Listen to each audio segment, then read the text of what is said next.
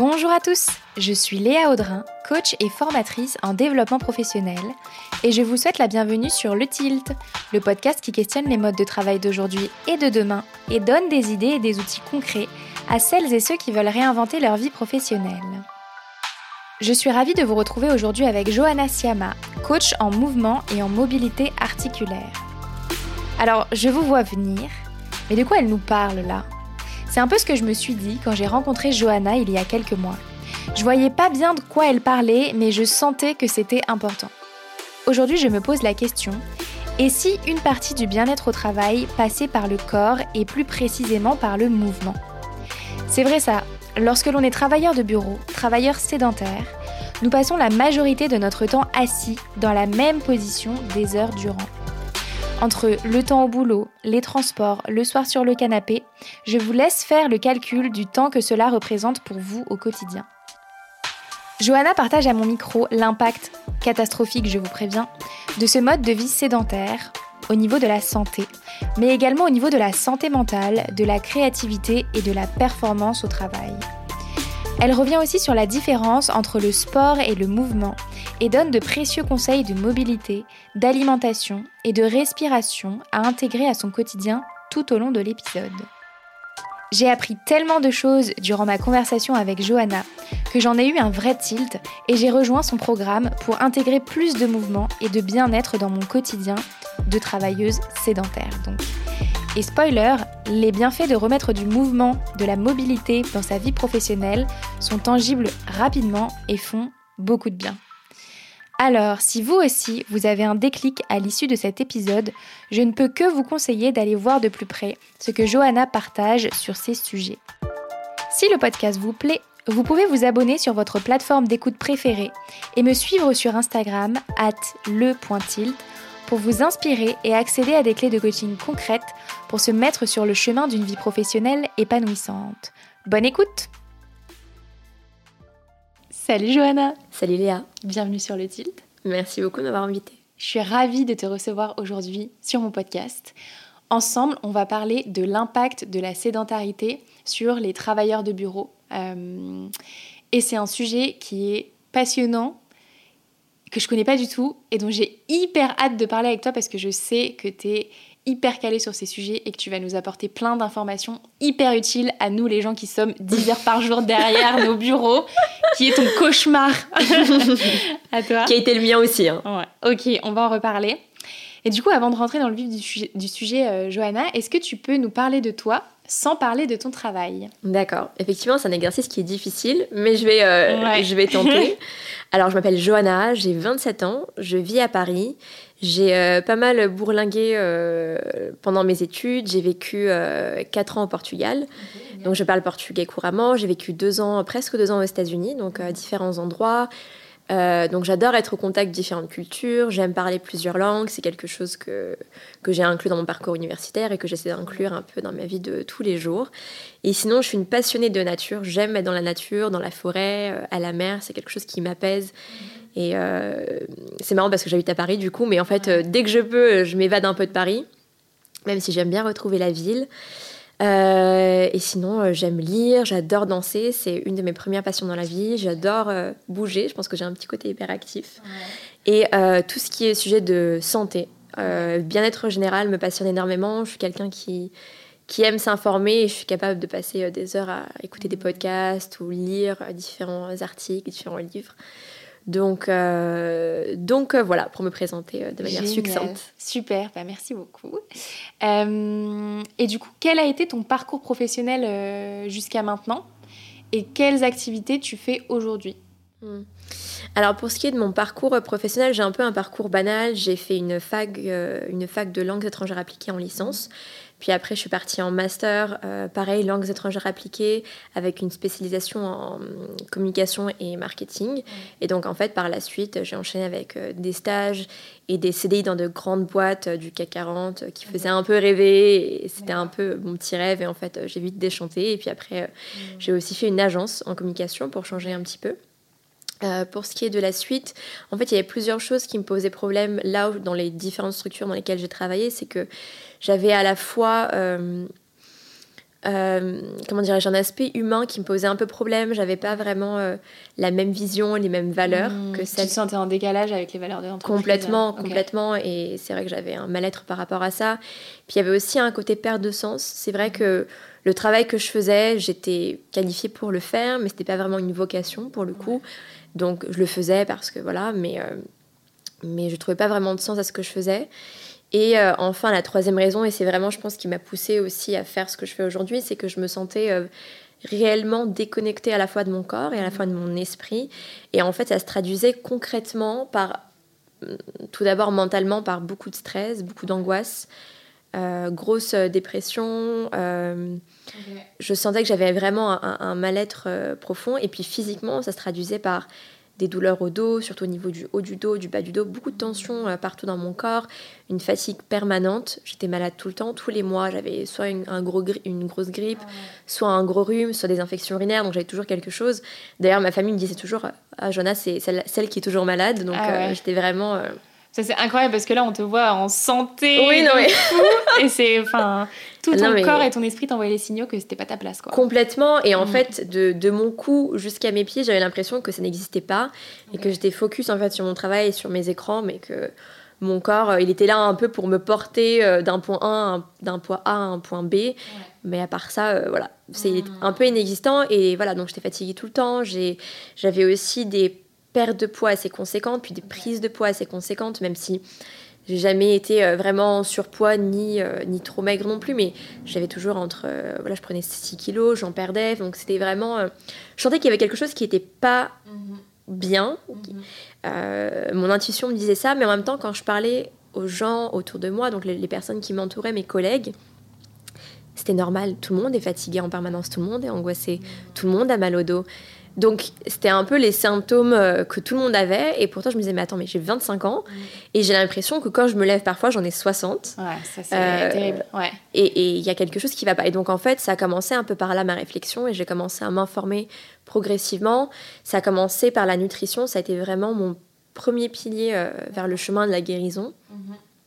Donc, j'ai appris énormément de choses. Surtout à l'époque, je travaillais dans une entreprise. J'avais une heure et demie de de, de, trajet en fait aller puis une heure et demie retour. Donc en fait euh, t'inquiète que les podcasts euh, et, les, et les articles les revues scientifiques je les ai mais euh, je les ai dévorés. Et en fait je me suis je me c'était un peu un électrochoc. Je me suis dit mais en fait je pensais que je m'alimentais bien mais en fait pas du tout.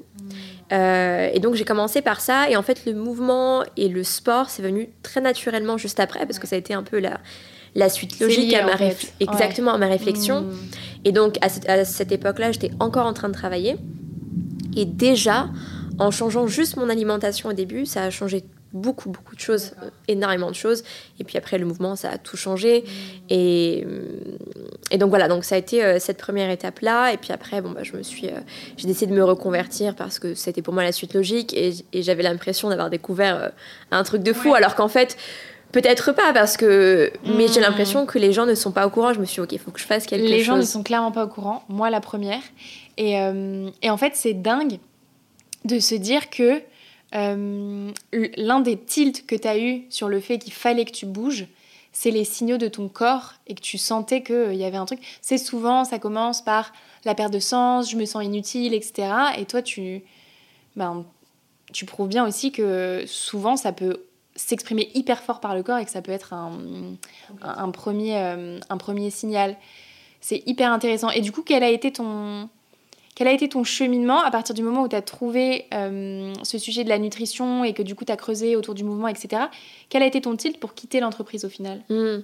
bah, En fait, euh, ça a été un peu un mélange de tout ce que j'ai dit par rapport à la perte de sens, par rapport aux valeurs et surtout par rapport à la déconnexion. Je me suis dit, mais je je ne peux pas être 10 heures euh, par jour assise derrière un bureau, j'ai besoin de travailler différemment. Mhm. Donc, bien sûr que je travaille derrière, derrière, un bureau et derrière un ordinateur, même si aujourd'hui euh, mon métier fait que je le suis beaucoup moins, mais il y a des autres choses qui font que je suis quand même obligée de le faire.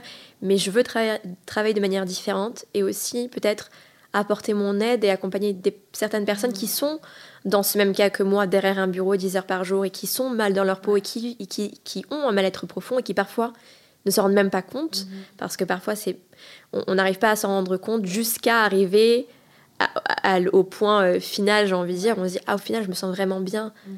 Ah là, comment je me sentais auparavant, c'était vraiment pas, pas top. Et donc, c'est vraiment accompagner les gens dans ce cheminement-là. Mhm. et, et, donc, aujourd'hui, Aujourd'hui, euh, je me suis du, coup reconvertie, ça fait maintenant euh, un an. Et euh, donc en fait, si tu veux, j'ai posé ma démission début juin, je crois que c'était le 11 juin, et j'ai passé mon diplôme de professeur de yoga le 16 juin. Donc j'ai pas perdu mon temps, j'ai enchaîné et ensuite j'ai fait j'ai passé mon diplôme en tant que coach en mobilité articulaire. D'accord. Et alors ça c'est hyper intéressant, coach en mobilité articulaire. Je savais même pas que ça existait. Est-ce que tu peux nous dire en quoi ça consiste? Bien sûr. Ben, en fait, c'est un peu une pratique, la, mobilité, c'est un peu une pratique complémentaire de toute activité sportive ou de toute activité physique. Donc, pas besoin d'être athlète pour faire de la mobilité articulaire. En fait, de manière très simple, on vient chercher à maintenir euh, la santé des articulations. Donc, c'est-à-dire, cette, cette mobilité articulaire, elle existe pour compenser la manière euh, dont on a arrêté de bouger notre corps. Enfin, comment expliquer? Je, vais, je vais la refaire parce que c'était pas très français, mais elle vient compenser euh, le fait qu'on a arrêté de bouger comme notre corps devrait bouger mmh. normalement. Donc en fait, on a arrêté d'utiliser certaines amplitudes de mouvement parce que quelqu'un qui travaille dans un bureau ou en télétravail ou peu importe, mmh. Bah, on sort de chez nous, on marche, on prend le métro, on prend la voiture, on va jusqu'à, jusqu'au taf, on reste assis 6, 7, 8 heures, 9 heures par jour euh, assis derrière un bureau, on rentre, peut-être qu'on se met devant Netflix ou devant la télé, on se douche, on va se coucher et en fait on, on oublie, on arrête d'utiliser certaines amplitudes de mouvement mhm. et la mobilité articulaire, c'est là qu'elle rentre en jeu mhm. pour justement reprendre euh, ces amplitudes de mouvement qu'on a perdues ou qu'on a on a arrêté d'utiliser. Pour, les, donc pour maintenir nos articulations en bonne santé, pour maintenir une amplitude de mouvement maximale et pour qu'en fait euh, on puisse prévenir euh, des maladies type arthrose, arthrite, ostéoporose et, euh, et, pouvoir bouger en fait de manière juste correcte. Ouais. puis s'éviter pendant de longues années quoi. Les troubles musculo-squelettiques qui sont, qui sont créés par le boulot quoi. En fait, on en parle souvent et je trouve à tort, on en parle souvent, tu sais, pour les les métiers euh, qui sont euh, à l'usine, euh, trucs que tu fais à la chaîne, etc. On en parle un petit peu, tu vois, sur les, les, mains. Tu sais, souvent, tu commences à avoir les canaux carpiens un peu compliqués quand tu, quand tu avances en âge, etc. Mais en fait, et tu nous en parleras plus tout à l'heure, mais en fait, nous, on est tellement sédentaires qu'on se, on se crée d'autres troubles musculo-squelettiques qui sont au final hyper accepté parce que bah, c'est couvert de c'est comme ça quoi. C'est ça. Et pour ces personnes qui travaillent à l'usine ou qui sont par exemple dans la restauration, c'est d'autres troubles. Donc eux, c'est plus tellement la sédentarité, c'est le, des problèmes de répétition. Donc par exemple, quelqu'un, si je prends un golfeur qui va toujours golfer en fait, qui va toujours swinger en fait avec le même bras et qui va pivoter son torse toujours d'un même côté, euh, il va avoir des problèmes, ça c'est absolument certain à 100%. Il va développer des problèmes. Comme quelqu'un qui fait du tennis, si à chaque fois il prend sa raquette du même côté, il va développer des problèmes s'il ne cherche pas à compenser ah avec son autre bras. Et les gens qui sont à l'usine, ou par exemple les personnes qui s'occupent de personnes âgées, ou les femmes de ménage mhm. aussi, de fait de faire toujours en fait des mêmes mouvements, par exemple d'utiliser son bras du haut vers le bas, ça va créer des tendinites, ça va créer des soucis au niveau de l'épaule. au niveau du dos. C'est pas les mêmes choses, mais on est sur des troubles aussi euh, qui, sont là. Ok, c'est hyper intéressant. Et du coup, là aujourd'hui, euh, tes activités professionnelles, du coup, tu disais que tu es prof de yoga. Ouais. Donc tu donnes des cours à Paris Exactement, alors je donne des cours à Paris euh, en studio, je donne des cours dans des entreprises, je donne aussi des cours en ligne, euh, en Zoom. Et effectivement, je viens compléter ma pratique du yoga, ce que j'enseigne, avec quelques exercices de mobilité, en fait, qui sont très simples, mais euh, qui sont bien à faire, euh, à faire tous les jours. Prochainement, je vais aussi me certifier, euh, je vais passer mon CQP coach sportif pour en fait un peu aller un peu plus loin aussi dans mes, dans mes connaissances de l'anatomie humaine, des muscles, du renforcement aussi musculaire. Et dans un futur proche, j'aimerais aussi me certifier en nutrition, alimentation, puisque c'est aussi une grande passion et, et un grand centre d'intérêt que j'ai. Que et que j'ai vraiment envie d'approfondir. Puis tout est lié au final. Exactement. Ouais. Et, euh, et du coup, tu. Alors, je sais pas si on peut en parler, mais tu, tu offres ton programme en ce moment euh? Alors, je travaille sur un programme effectivement euh, d'accompagnement personnalisé, justement dans les thématiques du mouvement, du bien-être, de la nutrition aussi, que je vais incorporer très bientôt pour accompagner justement les gens qui sont victimes de la sédentarité ou qui sont très peu actifs à reprendre contrôle de leur corps, à se réapproprier au final leur corps. Mmh pour euh, vivre une vie euh, juste meilleure, quoi, mmh. dans de meilleures conditions et leur donner aussi les outils qui vont leur permettre, eux, plus tard, après mon accompagnement, d'être en toute autonomie et, de savoir quoi faire de savoir comment se gérer euh, mmh. au quotidien alors qu'on est un peu dans, cette, dans cet environnement, au final, dans un bureau, dans un cadre qui est bien précis et comment s'en détacher et quelles sont les solutions qu'on peut. Mmh. qu'on peut, qu'on peut avoir et qu'on peut mettre en place pour nous-mêmes. Et je me dis aussi, tu vois, avec la période qu'on vient de vivre, de Covid, de confinement, de télétravail, donc il n'y a même plus, euh, tu vois, le commute jusqu'au travail, euh, je me dis que tout ça, ça a dû s'accentuer et qu'en fait, on n'est absolument pas du tout au courant des effets vraiment concrets, tu vois. Est-ce que tu peux nous dire quels sont les effets euh, de la sédentarité chez les hum, desk workers, chez les travailleurs de bureau, à court terme et à long terme? Alors je te préviens, c'est assez catastrophique. Ouais, bah, je, suis prête, je suis bien assise. je m'en doute et c'est pour ça que je voulais vraiment qu'on ait cette conversation. Moi, quand je me suis, euh, quand j'ai, donc j'étais curieuse et j'ai commencé à m'informer, j'étais vraiment euh, euh, surprise, étonnée, ahurie de, des chiffres. pour te donner une idée, on est par an sur une moyenne de 5,3 millions de morts liées à la sédentarité. À côté, le Covid, c'est du pipi de chat. On est sur une épidémie qui existe qui est, qui est pris en compte par euh, l'Organisation mondiale de la santé, par l'OMS, qui est pris très sérieusement, mais qui est malheureusement une épidémie silencieuse. On n'en parle pas. Mmh. C'est pas euh, quelque chose qui dont on parle. Euh, même dans les milieux sportifs, hein, même dans les milieux de mouvement sportif, de nutrition, de bien-être, on ne parle pas forcément de la sédentarité, c'est quelque chose qui est encore très méconnu. Mmh. Pour te donner un ordre d'idée, aujourd'hui, c'est la première cause de mortalité évitable dans les pays occidentalisés. Donc c'est quelque chose qu'on peut éviter, mais qu'on ne fait pas. Euh, pas parce qu'on est flemmard, c'est parce qu'on ne connaît pas et qu'on n'est pas informé là-dessus, malheureusement. Et en termes plus, euh, plus concrets, on est sur euh, une augmentation aujourd'hui de plus 112% de mortalité cardiovasculaire. Ah. On est sur une... J'ai noté les chiffres, mais c'est plus 47% de mortalité toutes causes confondues. on devance on devance les causes de mortalité par le tabac, donc c'est quand même ah énorme, c'est plus important que, que, la consommation de tabac. On est sur, euh, je crois, plus 100% euh, de risque de diabète type 2. Euh, après, tout ce qui est AVC, cancer, c'est plus 25%. Mhm. Ça vient favoriser 35 maladies chroniques qu'on développe. Donc là, j'ai cité le diabète, le cancer, les maladies euh, cardiovasculaires. On a aussi l'Alzheimer, le Parkinson, tout ce qui est arthrose, arthrite, ostéoporose. Ça fait peur. Euh, je veux dire, euh, et la liste, troubles respiratoires, la liste, elle est on and on et elle est, elle est énorme. On parle quand même de 35 maladies chroniques qu'on pourrait éviter. Et surtout que quand on bouge pas, généralement, l'alimentation ou les mots, les mots, la mauvaise hygiène de vie suit avec. Donc ça va un peu de pair en fait. Mmh. Donc ça c'est un peu pour te donner les chiffres, pour te donner aussi d'autres chiffres par rapport aux enfants. Et ça c'est hallucinant. Depuis maintenant 40 ans, les enfants de moins en moins sortent dehors, de plus en plus restent devant les écrans. Mmh. Et en fait en 40 ans, les enfants ont perdu 25% de, de, leur capacité respiratoire. Et ça a été prouvé que ça va de pire en pire une fois rentré dans l'âge adulte. Parce que comme on n'habitue pas nos enfants à bouger, mmh. en tant qu'adultes, ils ne vont pas bouger d'eux-mêmes. À moins qu'il y ait une grande révélation ou qui un, trauma quelconque ou un enfant qui est sédentaire, ça serait un adulte sédentaire. Mmh. C'est euh, hallucinant euh, aujourd'hui. Euh, ah non mais c'est c'est catastrophique en fait. Et puis tu vois, je me dis en fait, j'ai réfléchi mais je me dis en fait depuis tout petit, on nous impose entre guillemets un mode de vie sédentaire, tu vois. Genre à l'école, euh, bon alors à la maternelle, euh, je sais pas trop comment ça se passe, je suppose que les petits bougent un petit peu, etc. Mais à partir du CP, t'es quand même cloué à ta chaise de 8h à 16, 17h euh, tous les jours. Et en plus, avec les écrans maintenant, c'est double dose quoi dans la journée. C'est ça, et t'as deux malheureuses heures de PS dans la semaine je suis désolée, mais moi j'ai mes frères et sœurs qui ont été scolarisés, moi-même je l'étais, où deux fois du temps les profs sont absents. Enfin, où tu peux dire, euh, où un enfant il te dit, ah, j'ai un peu mal partout, ouais, voilà, mmh. j'ai pas envie de le faire, tu le fais pas. Donc en fait, c'est. Mais parce qu'on nous explique pas, tu vois. Exactement. On nous dit, euh, vas-y, pendant deux heures, euh, jeudi matin, tu vas aller faire du ping-pong.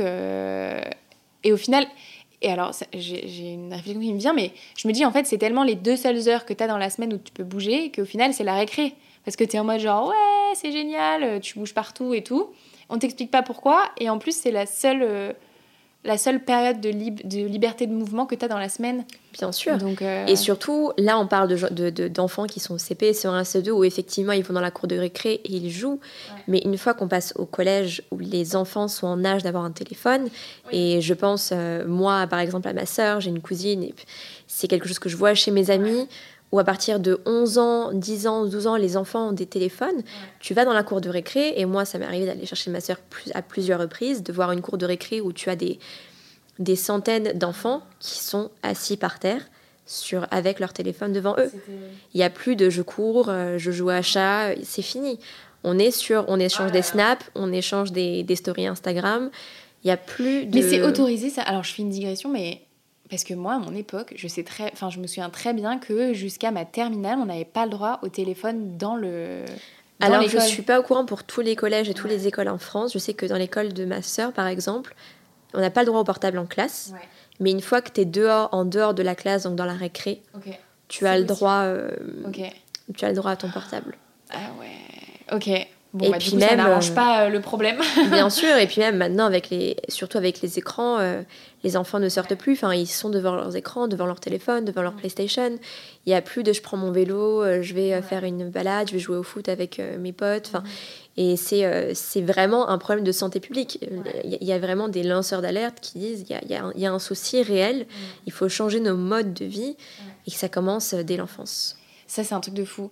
Tu sais, genre, euh, là, je, je, suis allée euh, voir une, euh, une ophtalmo il y a, je sais pas, 5-6 mois. Et donc, sortie de confinement et tout, je sentais que j'avais une gêne au niveau des yeux, tu vois. Mmh. Et, et, du coup, moi, avec mon boulot, je suis énormément sur les écrans. Qui plus est, avec les confinements, j'ai quand même pas beaucoup bougé. Et, et quand je me concentre, tu sais, je suis hyper focus, et notamment pendant mes coachings, etc.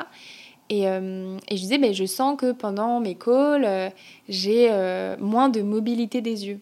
Mmh. Je dis, je sens que je cligne moins des yeux, que j'ai les yeux secs, etc. Elle me dit, bah, en fait, vous n'êtes pas un cas isolé. Dit là, avec le confinement, j'ai encore plus de gens qui viennent, qui n'ont fait que des écrans pendant un an, un an et demi, et qui du coup ont les muscles des yeux, qui ont complètement perdu de leur mobilité. Elle dit, et, alors moi ça va, j'ai de la chance, je m'en sors à peu près bien. Il dit, mais il y a des gens qui ont le champ visuel qui ont rétréci, mais de manière hyper euh, significative, quoi. Tu vois?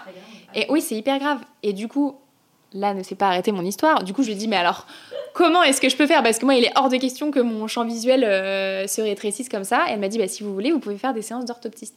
Donc, euh, du coup, je connaissais pas du tout hein, ce que c'était qu'un orthoptiste. Donc, en fait, l'orthoptiste, c'est un espèce de kiné des yeux en gros qui te fait enfin en gros qui mobilise tes muscles des yeux quoi.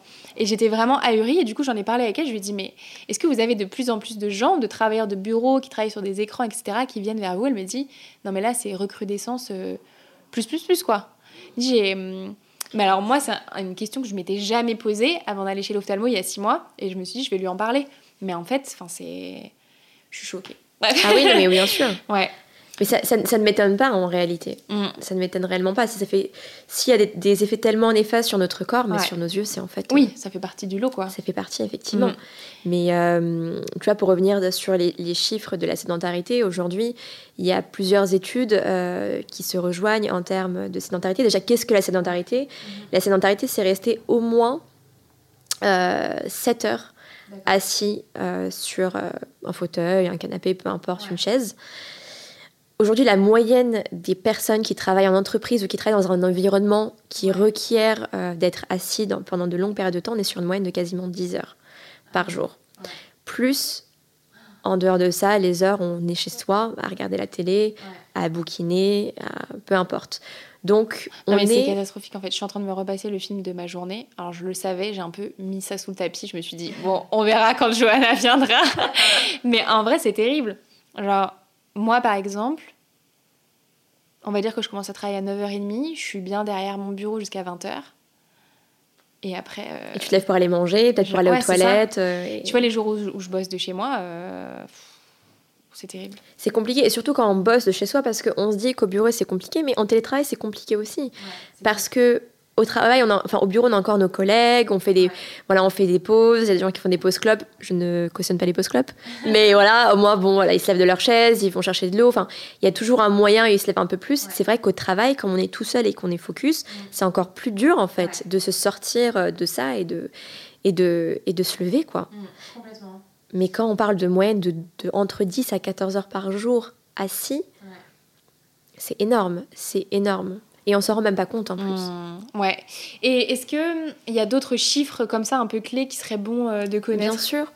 Euh, alors il y a une étude qui a été faite euh, hyper intéressante sur plus d'un million de personnes quand même. Donc je l'avais noté ici, mais en fait comme quoi elle, elle, démontre que pour compenser le temps que l'être humain passe assis en moyenne par jour, il faudrait avoir une activité physique d'au moins une heure jusqu'à 75 minutes à peu près. Ce qui est vraiment au-delà, qui est vraiment euh, beaucoup plus que les recommandations qui sont aujourd'hui en vigueur en France et dans d'autres pays. Euh, on dit euh, une demi-heure. trois fois par semaine, ça suffit. Or que pas du tout, parce que si tu veux, on est tellement assis pendant la journée mm-hmm. que juste juste se lever euh, une fois par jour euh, ou deux, trois fois par jour euh, pour aller aux toilettes et manger, ça suffit pas à compenser. Et surtout, on pense que en faisant deux heures de sport par semaine, donc je fais une heure de course par exemple et je fais une demi-heure d'abdos fessiers, enfin je dis n'importe quoi, ah on se dit bah, je suis tranquille parce que j'ai fait mes deux heures de sport dans la semaine, je suis allée à ma salle de sport.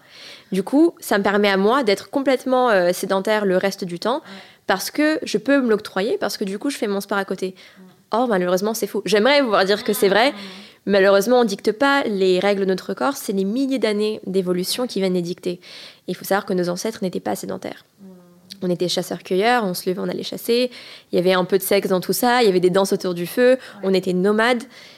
Et, donc, on n'était pas sédentaires. Et aujourd'hui, nos corps n'ont pas eu le temps de s'habituer à cette, euh, à, cette, euh, à ce nouveau mode, mode de vie qu'on leur a, exactement qu'on leur, a, qu'on leur a imposé parce qu'au final on mhm. leur impose.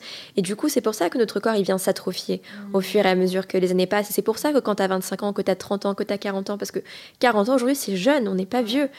Que tu as des, as des douleurs de dos, que tu as des maux partout, que ton flux sanguin, il est, il est réduit parce qu'au final, la circulation sanguine, elle n'est pas optimale, que tu as les vertèbres tu as les disques vertébrales qui sont compressés, qui sont tassés parce que tu te tiens justement dans une posture qui est arrondie, qui est avachie. Euh, La mienne actuellement, très drôle.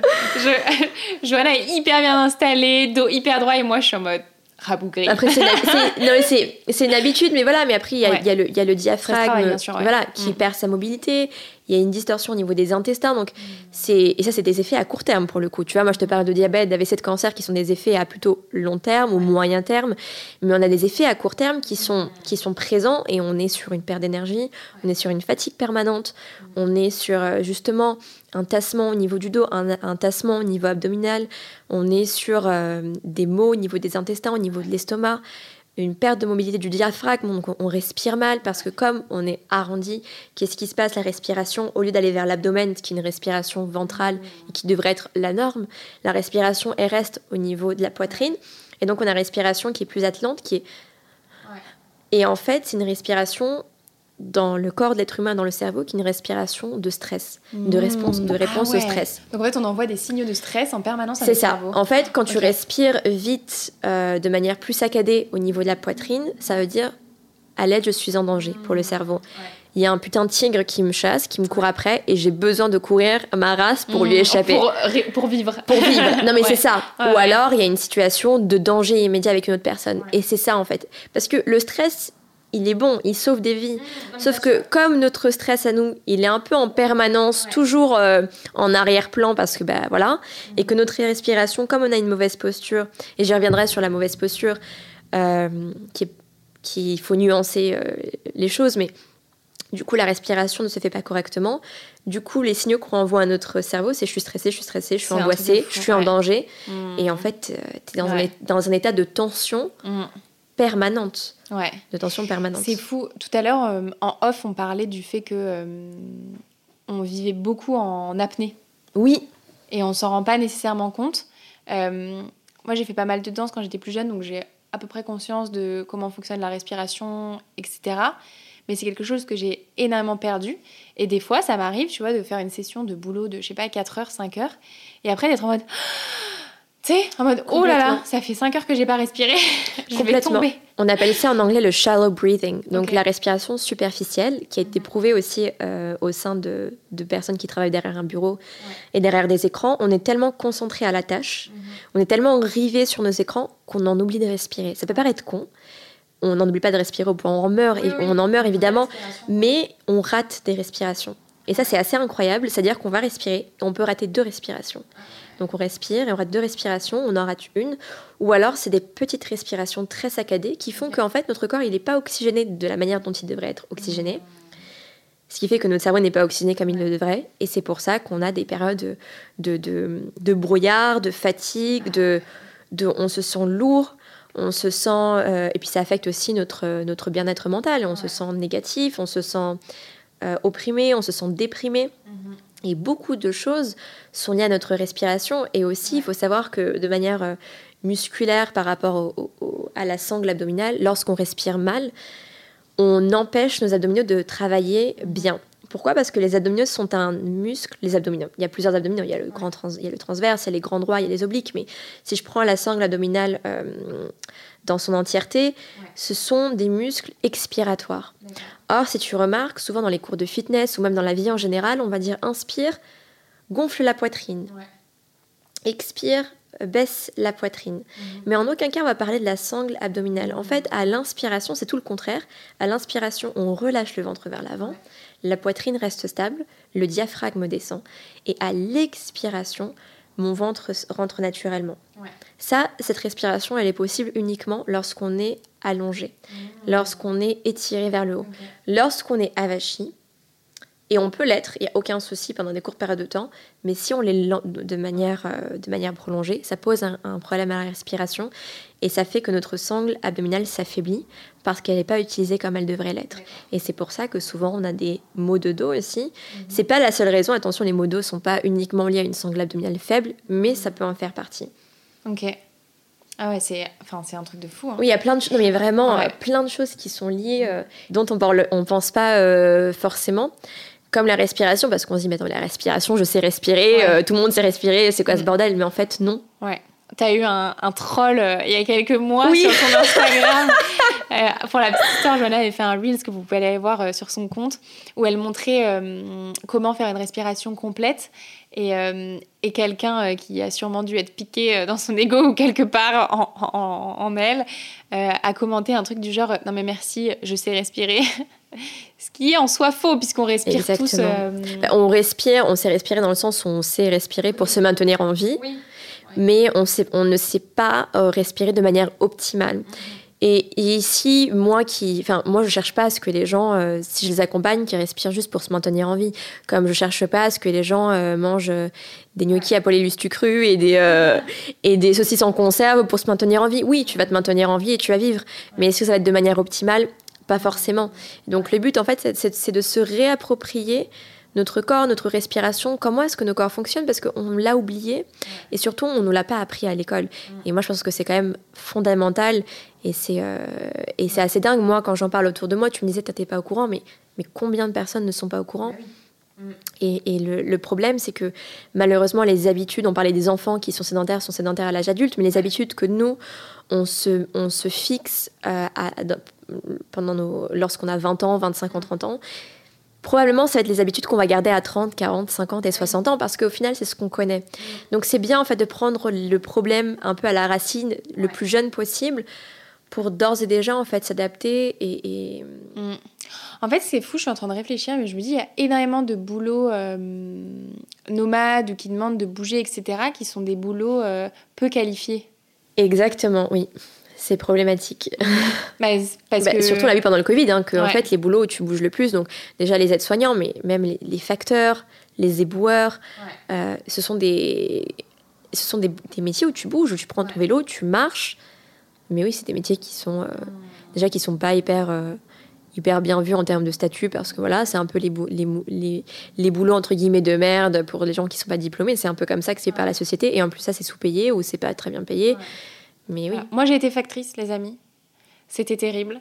Euh, ah, ça ah ouais, ça demande factrice à vélo, 20 kg de, kilo, enfin, 20 kilos de courrier tous les matins sur le vélo. Je peux vous dire qu'il faut être en santé. Ah, faut être en forme. Hein. assumer ça. Ah, mais vraiment, c'est. Hum, c'est un truc de fou. Et du coup, je, je trouve ça dommage que ce soit des boulots qui sont moins qualifiés et que du coup, on va moins vers une. Enfin, on se dirige beaucoup plus facilement, entre guillemets, euh, vers des boulots euh, hyper sédentaires quoi. Bien sûr, mais moi-même je vois je prends ma grand-mère, j'ai pas besoin de revenir à l'époque euh, chasseur-cueilleur, mais je prends ma grand-mère qui, qui est portugaise et qui vivait en campagne dans les années 60-70, qui était agricultrice.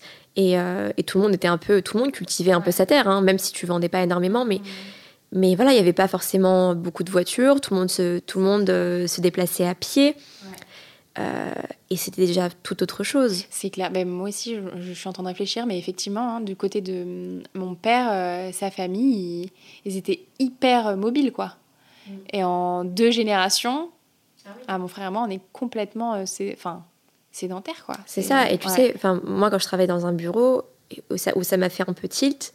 Je me dis, attends, j'ai 25 ans, je monte euh, deux étages, je suis au bout de ma vie. Mm. Je suis en train de. Je suis au bout de ma vie, je suis à bout de souffle, j'ai besoin de 5 minutes pour récupérer. Mm. C'est pas normal. C'est clair. J'étais, euh, il y, a quelques mois, j'étais au téléphone avec Julie, que tu connais très bien, notre copine Julie du compte Pas que des hippies.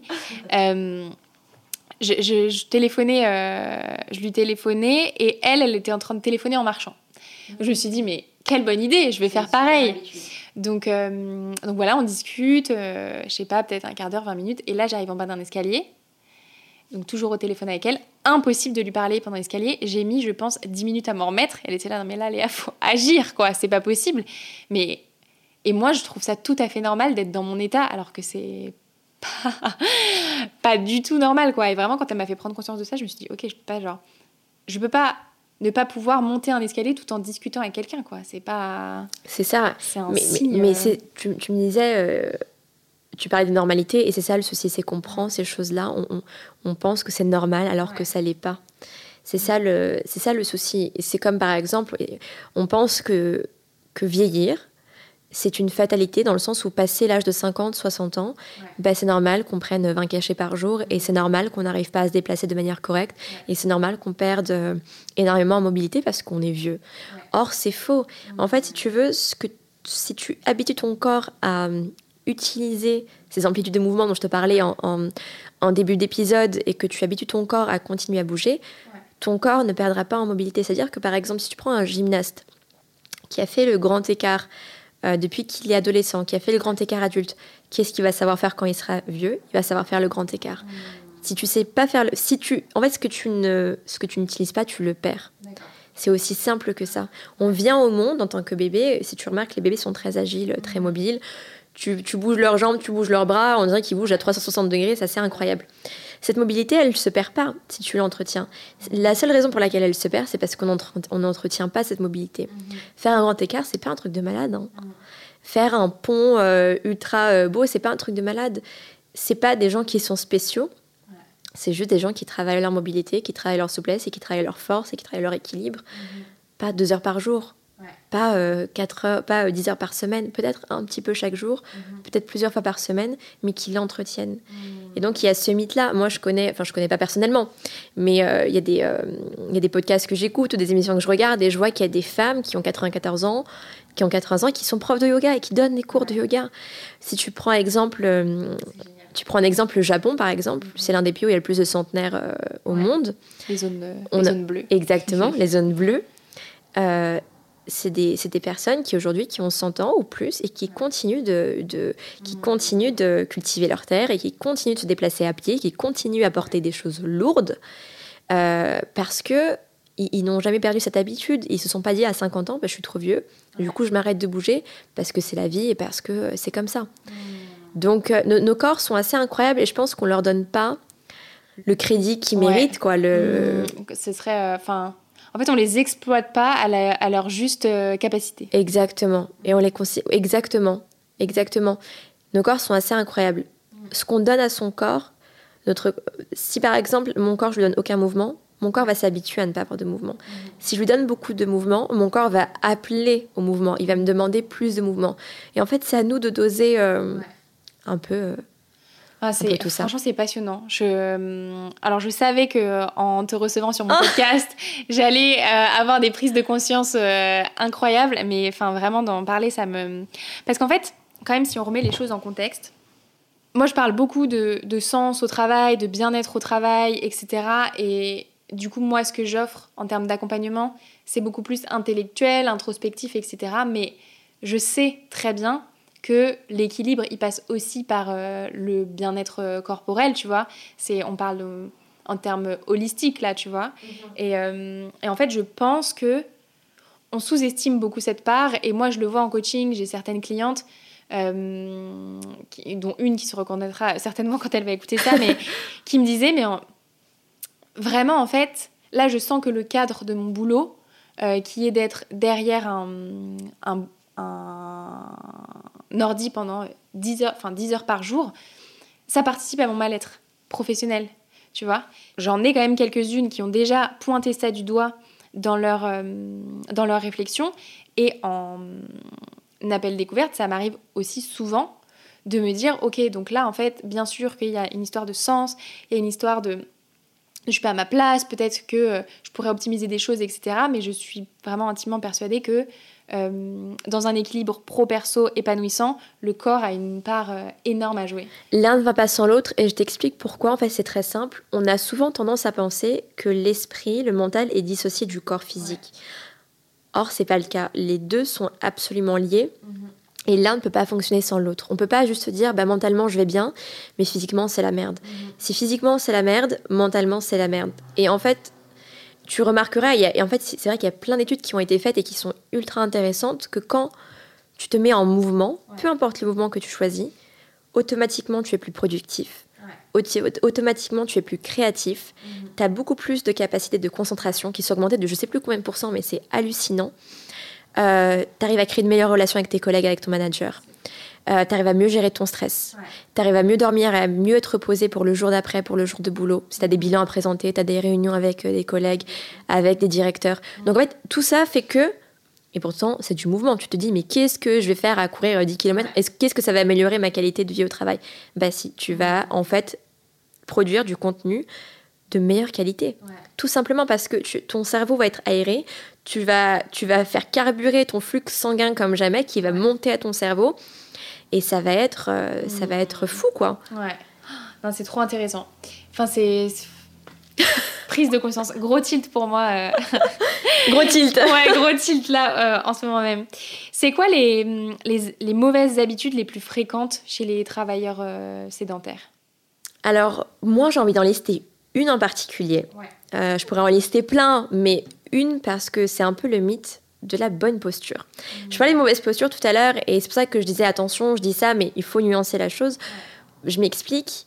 On pense, on se dit, ok, la mauvaise posture, c'est être avachi, le dos arrondi, les épaules vers l'avant, la nuque vers l'avant, un peu en mode tortue, euh, ce qui est vrai. Mais il faut nuancer. Pourquoi? Parce que le corps est fait pour bouger à, dans plein d'amplitudes de mouvement.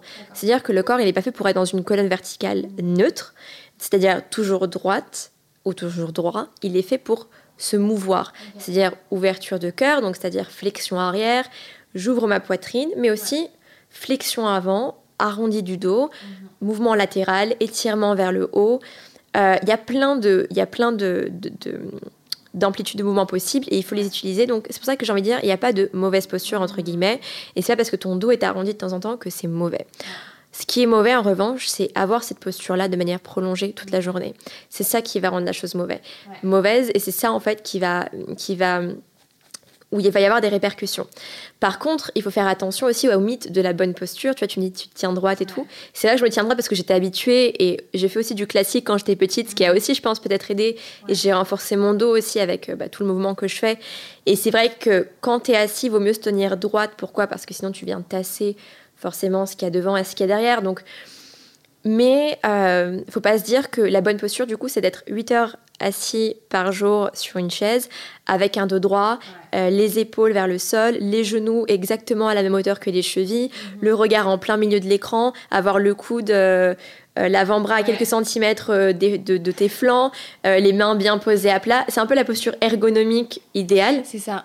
Je me souviens quand j'ai commencé mon tout premier CDI, vraiment ça faisait une semaine que j'étais en poste et j'ai dû aller voir le médecin du travail qui m'a donné ce petit flyer avec cette ah, posture. je le connais bien, ce petit, Avec cette posture ergonomique qu'il faut absolument garder sur son bureau pour s'en rappeler et, la mettre euh, en place le plus régulièrement possible. Mais en fait, là, je comprends que. En fait, euh, c'est bullshit. Et pourquoi c'est bullshit? Parce que elle est bien cette posture. Bien sûr que tu vas être hyper allongé au niveau du dos, mais elle est intenable.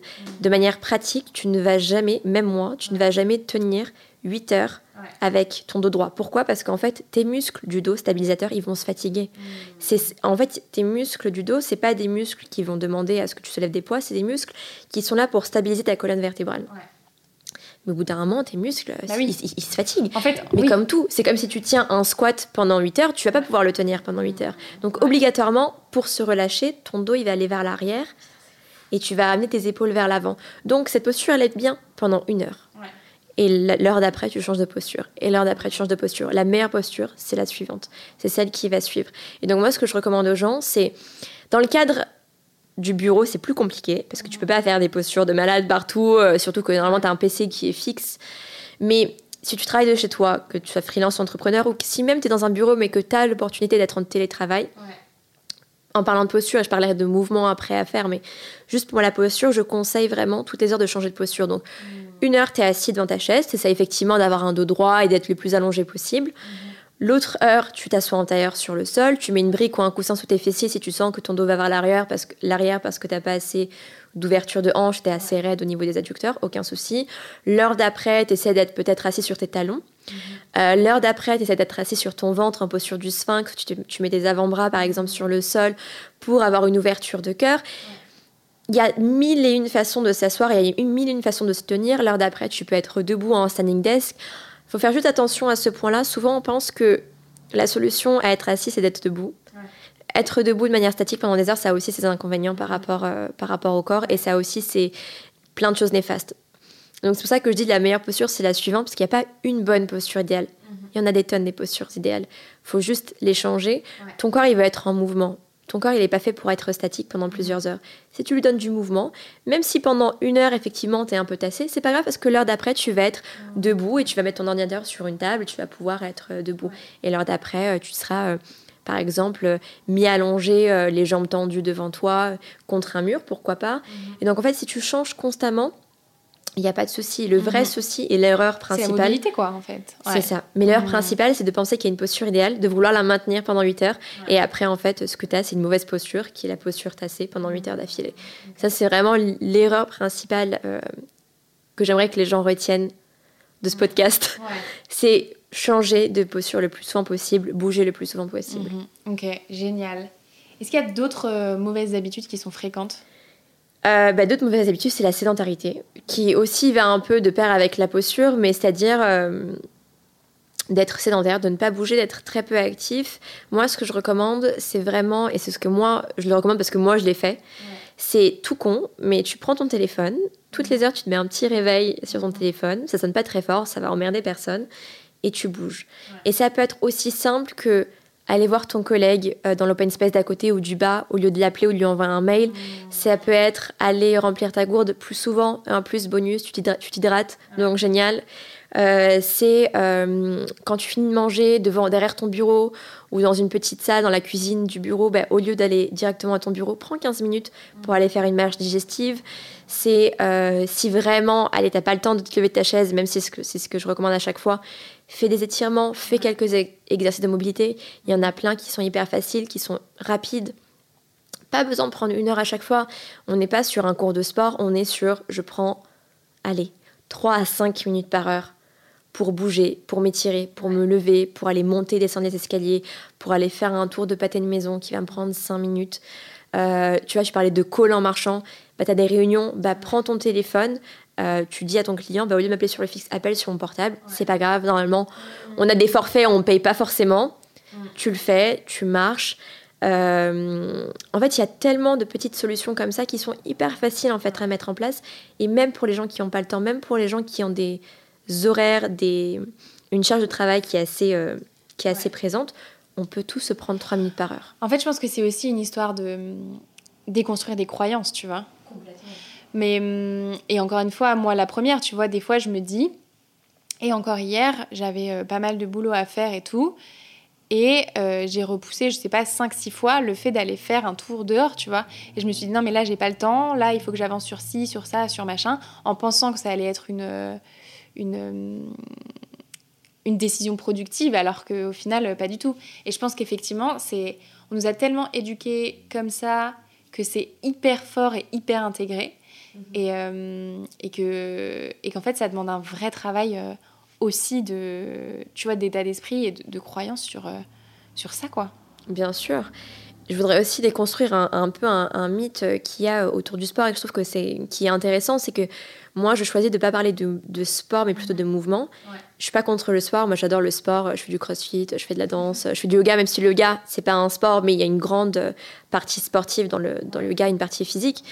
Mais ce que je veux dire, c'est qu'il n'y a pas besoin, parce que souvent, c'est ce que je disais aussi en début d'épisode, c'est qu'on on pense qu'en prenant deux heures dans la semaine en faisant du sport, c'est bon, on n'a plus besoin d'en faire. Or, c'est malheureusement, c'est pas suffisant. Mhm. L'idéal, c'est vraiment, oui, tu gardes tes activités sportives, mais c'est de bouger tout au long de la journée. Mhm. C'est ça, en fait, qui va faire la différence. Et, euh, et, et aujourd'hui, le sport, c'est aussi un peu vu comme euh, comme une punition parfois par certaines personnes, et, c'était mon cas. Hein. C'est vu comme une punition, comme un sacrifice, comme euh, quelque chose qu'on n'aime pas, qu'on déteste, mais qu'il faut qu'on fasse. On doit le faire, il faut le faire. Et souvent, ça vient de motivation externe. Et en fait, j'ai envie de dire aux gens, si vous voulez commencer une activité sportive, il y a plusieurs choses. Première chose, Déjà, faites-le, c'est très très bien. Deuxième chose euh, à prendre en compte, c'est pourquoi est-ce que je le fais? Quelles sont mes motivations à, à commencer une activité sportive? Est-ce que ces motivations sont externes à moi? Est-ce que c'est euh, parce que euh, j'ai envie d'améliorer ma silhouette, j'ai envie de perdre du poids, j'ai envie de plaire à telle ou telle personne, mhm. euh, j'ai envie d'avoir des plus gros fessiers, des plus gros pecs. Donc tout ce qui est externe à soi, que ce soit physique ou que ce soit par rapport au jugement des autres, c'est pas tenable dans la durée. Alors il y a des gens, il y a des exceptions et j'en connais qui, euh, juste pour avoir des gros muscles, ils arrivent à aller à la salle de sport et être réguliers. Ouais, on les voit au fond de la salle. Ouais, ouais, exactement. Mais il faut être, il faut être euh, lucide. 90% des personnes, c'est pas le, c'est pas le cas. Moi, ce que je recommande, et moi c'était mon cas parce que moi tous les janvier c'était la même chose. Tous les janvier rebelote, je m'inscris à Néonès. Je fais deux mois à la salle et j'abandonne et c'est fini et j'arrive pas à me tenir. À... Et moi pendant, pendant longtemps je me suis dit mais j'aime pas le sport en fait, c'est pas fait pour moi. Mmh. D'ailleurs, j'ai jamais été sportive. À part les quelques années de classique que j'ai fait quand j'étais petite, mmh. sinon j'ai jamais été sportive et le mouvement n'a jamais fait partie de ma vie. Hein. Enfin, faut le savoir. Donc j'ai, moi, c'était un tournant. c'est euh, possible, quoi. À 300, mais à 360 degrés, quoi. C'est. Mmh. Parce mais pourquoi? Parce qu'en fait, à partir de ça, je me suis dit, ok, comment est-ce que je peux inclure du mouvement dans, la, dans ma vie qui va me faire du bien, qui va me faire plaisir, où je vais pas sentir que je vais aller à reculons? Ouais ben en fait, j'ai redécouvert la danse, mhm. ma passion de toute petite quand j'ai fait du classique. Et je me suis redirigée vers ça. J'ai pris un cours, j'ai osé franchir les portes d'un studio de danse et j'ai adoré. Et j'ai adoré. Et en fait, j'y allais et j'avais pas l'impression de faire du sport. Alors oui, je me dépensais, oui, je, oui, je transpirais, mhm. Mais je prenais tellement plaisir à faire ce que je faisais que même si je faisais des horaires euh, de 9h, 20h tous les jours, ah bah, à, 20, à 20h30, j'étais au studio harmonique ou j'étais au mmh. studio Lax et je faisais ma danse jusqu'à 22h. Mmh. Parce que j'avais envie de le faire. En fait, il faut trouver son truc. Il faut trouver son truc. Et il y a tellement d'options. Euh, après, moi, j'ai dérivé sur le yoga, j'ai dérivé sur le crossfit. Et j'ai eu la chance, j'ai la chance aussi d'aimer plein de, de, choses différentes. Et c'est aussi pas mal d'avoir différentes activités sportives. Pourquoi? Parce que ça permet aussi de travailler son corps de manière différente. Si on fait que de la course à pied, mhm. c'est super, mais tu vas solliciter certains muscles, en délaisser d'autres.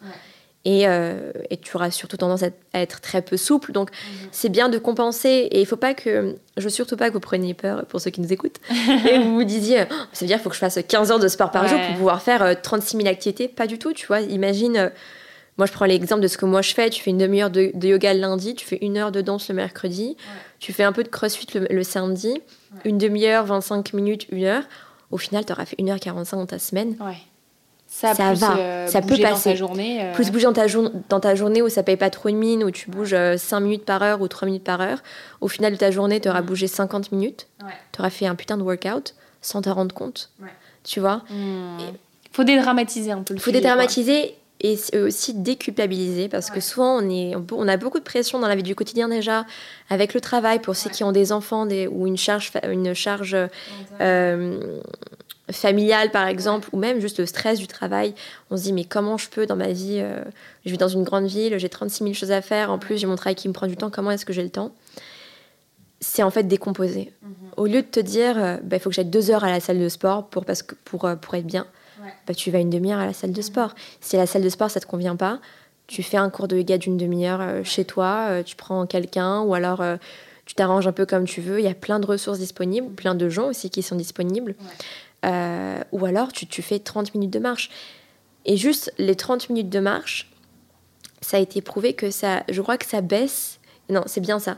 30 minutes de marche par jour mhm. baisse de 67% toute cause de mortalité confondue. Juste 30 minutes de marche par jour.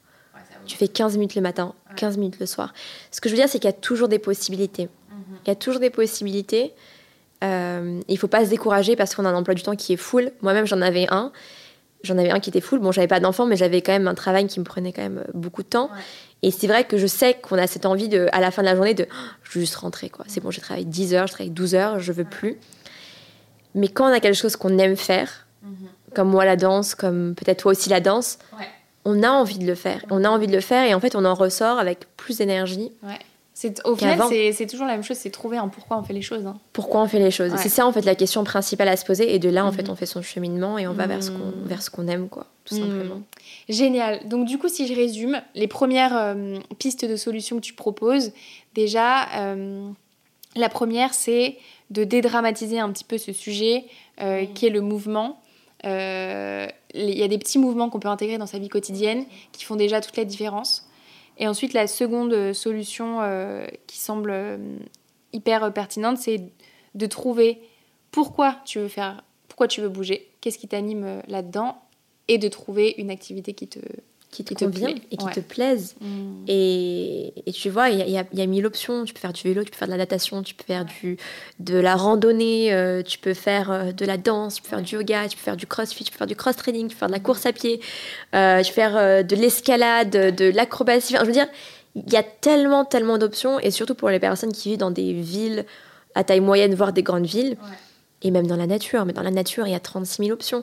Donc on n'est pas cantonné à la salle de sport. Et je veux bien le dire parce que moi, c'était un calvaire la salle de sport. Et je sais que souvent, c'est la première option des gens, c'est mm. m'inscrire à une salle de sport. Oui, et puis c'est surtout que c'est, c'est accessible. Déjà en termes de prix, maintenant, tu as, as, quand même des salles de sport qui sont euh, beaucoup plus abordables. Et euh, souvent, c'est au pied de chez soi. Donc tu te dis, bon, bah voilà, je vais aller prendre la solution. C'est ça, c'est un peu la solution de facilité. Mais la solution de facilité, c'est pas forcément la solution pérenne, du coup. Hmm, ok. Trop bien. Est-ce qu'il y a d'autres pistes de solutions euh, que hum, les travailleurs euh, sédentaires peuvent euh, envisager? En dehors du mouvement? Ouais. Bah, moi, je... j'aborderai aussi le thème de l'alimentation, qui est très important à mon sens. Mhm. Encore une fois, quand je parle de mouvement et d'alimentation, je ne cherche pas du tout à culpabiliser, il n'y a pas de jugement. Mhm. C'est le but, c'est pas d'être parfait. Souvent, on me dit mais je peux pas, je pas, j'arriverai pas à être parfait. Le but, c'est pas d'être parfait, c'est pas de. Il y a une loi que j'aime beaucoup, c'est la loi de Pareto. Je sais pas si tu, tu, la, tu la connais. C'est 80-20. Si pour 80% des choses, tu es plutôt bien, mais que pour 20%, bah ok, tu te lâches, tu te fais plaisir, tu n'es pas forcément euh, dans les clous bah, c'est très bien. Ton corps, il n'a pas besoin d'être strict à 100%. Mm. Et souvent, on pense qu'il faut faire un shift à, à 360 degrés. Non, tu, tu, la plupart du temps, tu as des bonnes habitudes. Mm-hmm. Et après, 20-30%, euh, tu te lâches, tu fais ta vie, tu fais ce que tu veux, il n'y a aucun souci. Mm. Pour revenir à l'alimentation, euh, c'est des conseils plutôt simples à mettre en place, mais on essaie de ramener le plus possible la bouffe avec soi. Pourquoi? Parce que souvent, on fait des mauvais choix. Mm quand on travaille en bureau notamment, euh, parce que bah, c'est les, les, solutions de simplicité et on n'a pas forcément des options hyper euh, saines à côté de nous. Soit c'est du fast-food, soit c'est du picard. quoi. c'est ça, ouais, c'est un peu ça. Et, et, et, surtout pourquoi? Parce que déjà, déjà en termes de santé globale, euh, c'est pas, c'est pas dingue. Et en plus, pour la productivité de la journée, de ton après-midi, ton, ton travail va perdre en qualité, ton énergie va baisser énormément. Parce que ce qu'on mange, qu'on le veuille ou non, ça influence énormément notre, notre énergie en fait tout au long de la journée. Et donc ça va, être, ça va influencer notre bien-être. Tout au long de la journée et surtout dans les périodes d'après-midi où tu as envie de crever. Généralement, ils arrivent faire une sieste de deux heures. Oui. et ça, souvent, souvent, alors pas tout le temps, mais c'est souvent lié à notre difficulté à digérer la nourriture. Mmh.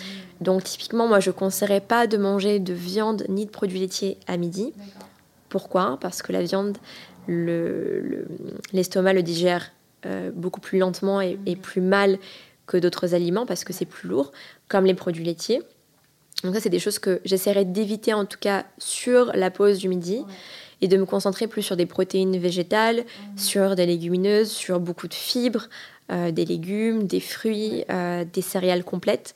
Donc on évite euh, les pâtes blanches, on essaie plus de tourner vers du, du riz, des pâtes complètes, du quinoa, du petit épeautre, du sarrasin. Il y a plein, plein, plein de céréales disponibles. Mhm. Pourquoi? Parce que ça va être des aliments qui vont être faciles à digérer, qui vont donner de l'énergie très, très rapidement et avec, avec lesquels on va se sentir léger et pas boudiner. Et pas en mode j'ai besoin de déboutonner, que moi je fais aussi très régulièrement, mais de déboutonner euh, mon, pantalon parce qu'en fait, j'en ai pas besoin. Et donc ça, et si je fais ça plus une marge digestive, j'ai tout compris, j'ai tout gagné. Et mon après-midi va se passer beaucoup mieux. Et, et, et essayer au, moins une. Essayez ça pendant une semaine. Et voyez la différence euh, quand vous reprenez en fait à 14h. Mmh. Et vous allez voir la différence. Euh, par rapport à ça. Et donc, on évite tout ce qui est euh, aliments industrialisés. Il y a une question très facile que moi je me pose, qui marche à tous les coups. D'où vient l'aliment? D'où vient l'aliment? Est-ce qu'il vient de la terre ou est-ce qu'il vient d'une industrie? Mmh. Est-ce qu'il vient d'une usine ou est-ce qu'il vient d'un champ? Et en fait, à partir de là, euh, c'est très rapide. Est-ce que les gâteaux euh, Lulu, machin, viennent de la nature? Non. Ok. à midi, j'essaie de les éviter. Le matin, pause. Oui. Enfin, c'est tu vois, encore une fois, on n'essaie pas d'être strict, mais on essaie en fait, c'est d'être intelligent dans la manière dont on Exactement. On essaie de se donner les meilleures chances pour mhm. avoir une journée, euh, pour avoir une bonne journée, en fait, et de la vie dans les meilleures conditions. C'est aussi simple que ça. Tu vois, le but, c'est pas de se martyriser, de dire bah, je mange pas de gâteau, je mange pas de sucreries. Non, tu peux. Mais, mais si tu sais qu'à 14h, c'est le moment de bad, que, que tu as envie de faire une sieste, que tu n'as pas envie de travailler, alors essaye au, au, mieux que tu peux d'organiser un peu des mhm. conditions meilleures donc beaucoup de fibres. S'hydrater le plus possible aussi. C'est quoi les recommandations en termes d'hydratation? Alors, les recommandations euh, officielles, mhm. c'est un litre et demi par jour. Il faut savoir que les recommandations officielles d'un litre et demi par jour, c'est pour les gens qui ne bougent pas du tout. Si tu fais un peu de sport et que tu bouges pendant ta journée, ça passe à 2 litres très rapidement. Moi, je recommande 2 litres. Maintenant, euh, si t'aimes pas boire de l'eau euh, tout le temps parce que voilà, c'est pas ouf, tu mets un petit peu de tu mets je sais pas tu mets un peu de citron tu mets un truc qui va donner un peu de goût et, et tu bois et tu bois de l'eau et, et, en vérité tu t'adaptes très facilement. Mhm. et, et, tu vas voir que plus tu bois d'eau plus ton corps aussi va t'en demander. C'est un peu comme le mouvement. Mhm. et, euh, et tu fonctionnes bien mieux bien mieux euh, avec euh, avec plus d'eau dans le corps. Et je recommande aussi quand tu te réveilles on parlait de mouvement aussi euh, on, pose aussi souvent la question de quand est-ce que je dois inclure le mouvement. Il n'y a pas vraiment de période, mais si je dois recommander vraiment une période, c'est le matin. Pas forcément besoin de se faire une heure de yoga, euh, mais si tu peux te faire 5 à 10 minutes dans ta journée, au lieu de te lever à 7h, tu te lèves à 6h50, 6h55, je pense que tout le monde peut le faire. Que tu aies des enfants ou pas d'enfants, ou que tu aies mhm. un, travail, si tu mets ton réveil un tout petit peu plus tôt et que tu fais une routine de mouvement, pourquoi? Parce que quand on se réveille le matin, c'est là où on est le plus rouillé parce qu'on vient de passer 7-8 heures statiques sans bouger. Donc effectivement, nos articulations, elles sont un peu en PLS. Donc on essaye de bouger le matin, de faire euh, quelques, quelques mouvements de mobilité. Moi, généralement, j'aime bien euh, tout ce qui est... Euh, en anglais, ça s'appelle CARS, Controlled Articular Rotation. Donc, rotation, rotation d'articulation contrôlée. Mhm. Je vais y arriver où tu, en fait, tu fais bouger tes articulations de manière isolée. Donc, tu commences par les cervicales, tu passes par les épaules, tu passes par le torse, mhm. donc tout ce qui est euh, toute la colonne vertébrale, euh, par les hanches. Si tu es chaud et que tu veux aller un peu plus loin, si, tu veux, si tu veux que ça dure plus de temps, tu peux faire les genoux, les chevilles et les, et les poignets. Et puis après, tu peux enchaîner par quelques étirements de yoga, hatha, yoga vinyasa, pour allonger un peu plus la colonne vertébrale, allonger les ischio-jambiers, euh, ouvrir un peu les hanches parce que les hanches, on les, ouvre très rarement. Les ischio-jambiers aussi se rétrécissent parce qu'on passe nos journées assises. Si tu fais ça pendant 5-10 minutes déjà, tu vas voir que ton énergie, elle va être beaucoup plus, euh, beaucoup plus, euh, beaucoup plus présente. De l'eau à jeun. Pourquoi? Parce qu'en fait, ça fait travailler le transit. Alors, parenthèse, ça va pas du tout être glamour ce que je, ce que je vais, ça va pas être glamour ce que je vais dire, mais c'est important de parler transit. Pourquoi? Parce que les ballonnements, les gaz, les, situations d'inconfort, on les a. Mhm. Et, et c'est important de stimuler le transit, donc de manger beaucoup de fibres, beaucoup d'aliments qui sont riches en antioxydants. Moi, j'aime beaucoup le matin, euh, si vous voulez des recommandations, le matin, moi, je me fais du porridge. Euh, après, j'alterne, hein, c'est pas forcément ça. Mais tu vois, je mets euh, en hiver, donc on est un peu dans la, dans la base, il n'y a pas beaucoup de fruits, mais tu peux te prendre typiquement des, des myrtilles euh, sauvages congelées. Il y en a dans certaines boutiques spécialisées. Tu en trouves dans des boutiques bio. Euh, des, framboises. tu mets des petits fruits, tu mets des flocons d'avoine, un peu de cannelle parce que c'est euh, la cannelle, c'est top. Euh, c'est le premier aliment anti-inflammatoire ah de la planète. Tu peux te le boire, c'est magnifique. Ah ouais, je savais pas, d'accord. Bah, si, je fais juste une digression, si je peux me permettre. Au Moyen Âge, c'était la première monnaie d'échange, la cannelle, ah parce qu'en fait, ça a des vertus extraordinaires au niveau de la santé. Et donc en fait, pour une poignée de cannelle, ils te donnaient des vaches, des cochons, des moutons. C'était énorme énorme. Donc la cannelle, tu peux en mettre à gogo. Si tu veux adoucir un peu la chose, tu peux mettre un petit peu de miel, euh, une petite cuillère à café de miel. Tu mets ça avec un peu de lait, euh, lait végétal ou une boisson, une boisson végétale. Et, euh, et ça fonctionne, quoi. Voilà pour le matin et, et voilà pour le midi. toujours manger. tu peux manger en conséquence, juste mhm. éviter, éviter certains produits pour être, pour être en forme le reste de la journée. Et, et voilà. Ok. Bon, ça fait déjà énormément de. Beaucoup. ouais, non, mais franchement, ça fait beaucoup d'infos et en même temps, je pense que c'est hyper important qu'on s'en rende compte. Et, euh, et je pense que là, déjà, tous les conseils que tu nous partages, c'est, je pense que déjà à mettre en place, c'est un vrai, euh, un vrai pas. Euh, toi, c'est trop drôle sur tes stories, Johanna, on te voit bouger toute la journée. Et du coup, des fois, je te regarde, je suis en mode ah, putain, il faudrait que je fasse quelque chose. Mais du coup, enfin, les, nos auditeurs peuvent aller euh, te suivre pour euh, le petit reminder de bouger euh, dans la journée. On te voit faire des squats entre deux mails. Alors, pour la petite anecdote, on parle souvent, on me dit souvent, mais Johanna, comment est-ce que je vais bouger? Je vais pas faire des squats en milieu de l'open space, on va me regarder bizarrement. Faut savoir que, pas obligé de faire des squats en milieu d'open space, mais moi, il faut savoir que j'en faisais. Je faisais des pompes aussi sur ma chaise à mon bureau. Ah non, moi, j'en avais rien à foutre. Et euh, les gens au début me regardaient un peu bizarrement, mais, c'est qui cette dingo? Après, ils ont commencé un peu à rire, à se moquer gentiment. Et à la fin, bah, ils s'en foutaient. En fait, ils me voyaient faire et ils savaient que, bah, ouais, c'est Johanna, quoi. Et ce que je veux dire par là, c'est que oui, ça, on peut se dire c'est un peu la honte, les gens, il y a personne qui le fait, je me sens pas à l'aise. Mais dans l'absolu, c'est toi qui as raison. Mais dans l'absolu, en fait, je pense que c'est important de réintroduire cette culture du mouvement qu'on a perdue. Parce qu'aujourd'hui, ça veut dire qu'en fait, aujourd'hui, c'est normal d'être assis, mais de bouger pour euh, faire quelques squats, quelques pompes et faire des allers-retours, c'est un peu chelou. Pourtant, faire des pause clopes, euh, là, ça va. Hein. Se donner le cancer du poumon, là, on peut le faire. mais faire des pauses mouvements. Donc moi, je, propose de remplacer pause club par pause mouvement et soyez les pionniers du mouvement dans vos entreprises. Et si on vous, regarde bizarrement, eh ben tant pis. Et si vraiment on vous fait des remarques désobligeantes, eh ben, vous pouvez toujours louer une salle de réunion. Allez faire vos étirements, tranquillou, vous louez la salle 10 minutes et puis voilà. Mhm. Génial, trop bien. J'avais envie de te demander, Johanna, si euh, tu as envie de nous proposer un exercice là, euh, que tu peux nous dire comme ça en audio et que les personnes pourront potentiellement soit faire tout de suite, soit euh, réécouter euh, plus tard pour intégrer bah, quelques minutes de mouvement dans leur quotidien. Euh. Ok, je vais essayer d'expliquer par oral sans visuel. je vais tester la chose, tu me dis si c'est compréhensible. ça marche. Yes. Donc, je vais prendre quelques mouvements assis sur une chaise qui sont plutôt simples et qu'on peut intégrer en fait au bureau. Donc, une fois que vous êtes assis sur votre chaise, essayez de venir au bord de la chaise. Une fois au bord de la chaise, essayez d'aligner vos genoux avec vos chevilles et tendez, vous pouvez commencer par la jambe gauche. On va venir tendre la jambe gauche devant nous, mais pas la tendre complètement. On va quand même garder le genou euh, devant soi micro-plié. Parce qu'en fait, on veut étirer toute la chaîne euh, des ischio-jambiers, donc en fait, qui vient s'insérer au niveau euh, du bas du fessier jusqu'au genou. Si on tend complètement la jambe, c'est pas ça qu'on va étirer, on va étirer plus la partie intérieure de l'adducteur et le mollet. Donc une fois ici, on garde le genou micro-plié. Je mets sous la plante. je peux me mettre ici mes mains au niveau de ma taille, par exemple, c'est un peu plus confortable et je viens me baisser de sorte à ce que mon buste soit plus ou moins parallèle au sol. Et donc là, généralement, on commence à sentir l'étirement à l'arrière de la cuisse. Est-ce que tu confirmes, Léa? Je confirme. Ok. Et donc à partir de là, je me relève et je me rebaisse. Donc je peux faire à peu près 10 répétitions, entre 10 et 15 répétitions. Après, c'est à vous de voir. Et j'alterne de jambes. Donc là, je tends la jambe droite Pareil, je garde ma jambe gauche pliée, je tends la jambe droite, je garde mon genou euh, micro-plié et je fais les allers-retours tout en maintenant la colonne verticale droite le plus possible.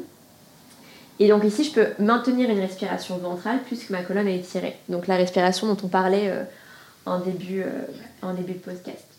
Je reviens, si on veut travailler un peu la colonne vertébrale, la colonne thoracique, je peux poser ici mes mains, ma main droite sur ma cuisse gauche donc ici, je viens croiser et je viens ouvrir, je viens pivoter mon buste vers la gauche tout en ouvrant le bras, tout en dépliant le bras gauche vers le côté. Et donc ici, j'ai une torsion de la colonne vertébrale. J'essaie de garder ma main et mon épaule alignées le plus possible. Mon bras est tendu. Et donc je reste. Et activement, je presse ma main droite sur mon genou ou ma cuisse gauche pour pivoter un peu plus vers le côté. Et donc là, on vient travailler les muscles du dos. Et on vient euh, libérer un petit peu euh, tous les disques, la colonne vertébrale. Et on fait ça de l'autre côté. On change de côté, on place la main gauche sur la cuisse droite. Je pivote mon buste vers la droite. Et j'ouvre ma main droite vers le côté. Et idéalement, j'essaie de regarder au-delà des doigts de la main droite pour que la torsion soit complète. Et enfin, une dernière chose qu'on peut faire, on peut essayer étirer les flancs, c'est important, ils sont généralement tassés. Donc ça c'est assez simple, il y a plusieurs manières de le faire. Donc j'essaie de commencer dans une posture droite avec la colonne droite, j'allonge la nuque vers le ciel, je tends mon bras vers le ciel, je prends ici mon poignet droit avec ma main gauche. Et sans forcément me pencher trop vers la gauche, c'est juste que je viens ici tirer avec ma main gauche mon poignet droit. Et en fait automatiquement on va sentir un étirement à partir de l'aisselle normalement jusque vers les flancs. Et on reste, on se penche juste légèrement. Et on change de côté. Et ça, tu peux répéter ça un peu comme tout ce qu'on vient de faire pour 10 euh, répétitions. 10 répétitions les jambes, 10 répétitions la torsion euh, dorsale, 10 répétitions l'étirement latéral. Et tu as fait euh, tes 3 minutes de mouvement. Et voilà quoi. Donc en fait, y a en fait si tu veux, les possibilités sont, sont endless, sont multiples, sont mmh. infinies. Trop bien. Trop cool. Euh, merci beaucoup, Johanna, pour ce petit exercice. Euh, on en fera peut-être une capsule, je sais pas, qu'on mettra sur Instagram pour que les gens puissent, euh, puissent écouter ça au bureau ou, ou, quand ils se sentent qu'ils ont besoin de bouger. J'avais envie de te poser deux dernières questions, Johanna. La première, c'est est-ce que tu as des ressources, donc des podcasts, des livres, des vidéos, que tu as envie de partager à celles et ceux qui ont envie de remettre justement du mouvement dans leur vie euh, sédentaire Carrément.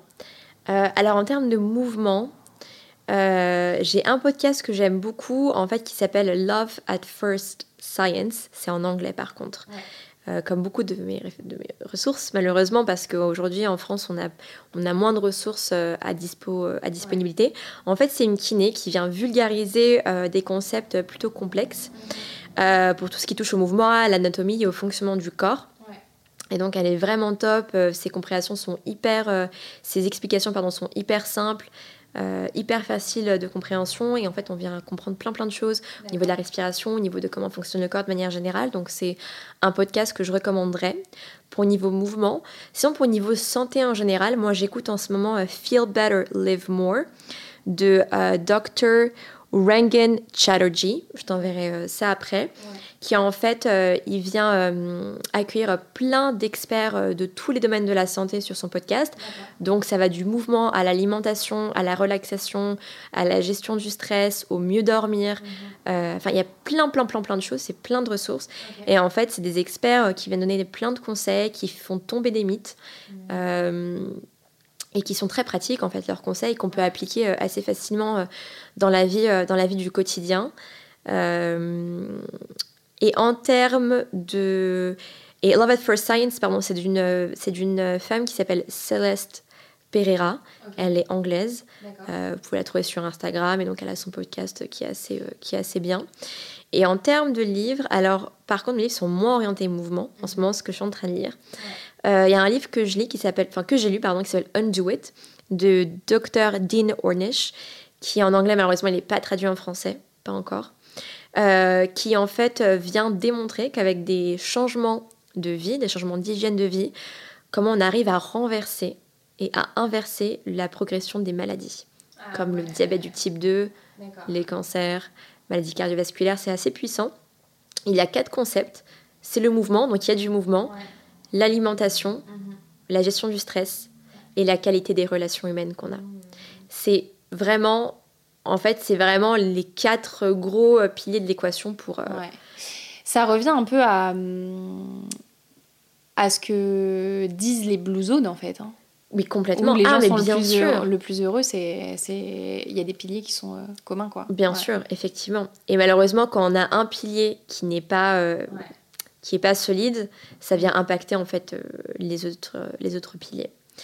Je lis aussi un autre livre qui s'appelle Fiber Fueled. Je, je, peux dire comment est-ce qu'on dit? Ah Vas-y, dis-moi. Merde, fueled le... Carburé au, aux, fibres. C'est un peu ça le hmm. titre euh, traduit. c'est une mauvaise traduction.